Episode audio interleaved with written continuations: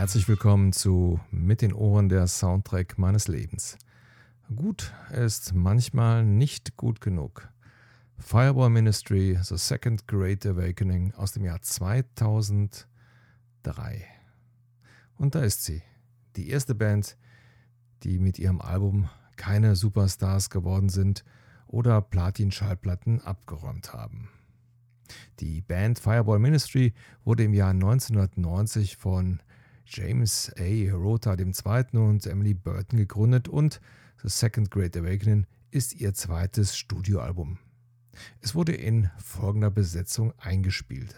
Reverend James A. Rota II., Guitars and Vocals, Emily J. Burton, Guitars, John Oroshnik, Drums, Janice Tanaka, Bass, wobei acht der zwölf Stücke noch von äh, Fu Manchu-Bassist Brad Davis eingespielt wurden. Das mit der Bezeichnung Reverend bei James A. Rota II. scheint kein Scherz zu sein, da es heißt, er wäre mittlerweile ordinierter Seelsorger. Warum auch nicht?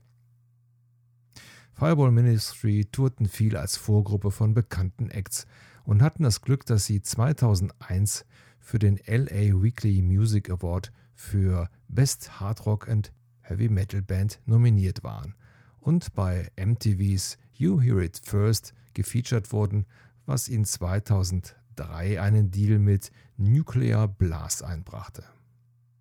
The First Church of Rock, wie sich Fireball Ministry auch gerne nennen, nahm für ihr neues Label unter dem Produzenten Nick Raskulinec, der zum Beispiel für die Foo Fighters deren Scheibe One by One und In Your Honor oder Rush Snake and Arrow produziert hatten, ihre Scheibe The Second Great Awakening auf.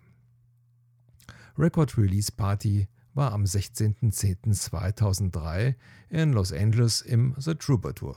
Nicht schlecht, was die Plattenfirma da angeleiert hat. Danach spielte man vier Gigs in Kalifornien, unter anderem als Vorgruppe von Brett Michaels im House of Blues.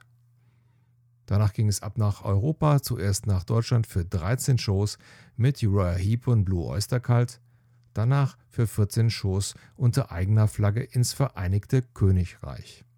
Wieder zurück in die Staaten für 23 Shows als Supportband. Wieder für 13 Shows zurück nach Deutschland, um bei den Sommerfestivals präsent zu sein. Beendet wurde das Jahr 2004 mit einer Tour mit Dio und Anthrax.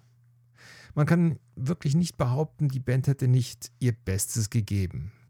Inwieweit Nuclear Blast ihr Bestes gegeben haben, kann ich nicht beurteilen. Aber die Limited Edition mit extra Pappschuber und CD in Gelb finde ich schon sehr geil. Bild davon findet ihr äh, im Beitrag auf der Homepage. Auch der einschlägigen Presse lag das Album vor und die Kritiken waren durchweg positiv. Die Scheibe wurde zwischen Doom und Stoner Rock einsortiert und eine Black Sabbath mit Ozzy Nähe wurde attestiert was bei dem Stück King auf dem Studioalbum auch sofort zu hören ist, da der Reverend dort schwer nach Osig klingt. Das war übrigens auch der Grund, warum ich dieses Album gekauft habe. Für das Stück Flatline wurde ein Video produziert, was auch bei MTVs Headbangers Ball gezeigt wurde. Findet ihr wieder bei dem Beitrag zu dem Podcast auf mitdenohren.de.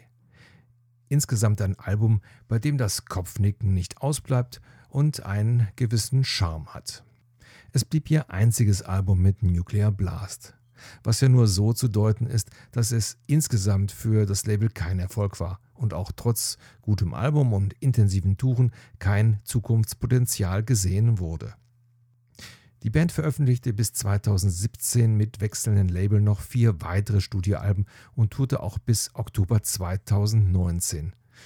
Den großen Durchbruch haben sie vor allem hier in Europa nicht geschafft, aber mit diesem Album auf sich aufmerksam gemacht.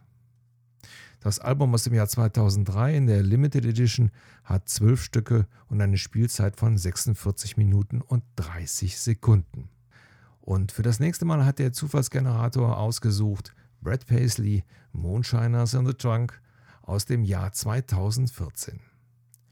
Euch allen Vielen Dank fürs Zuhören und bis zum nächsten Mal.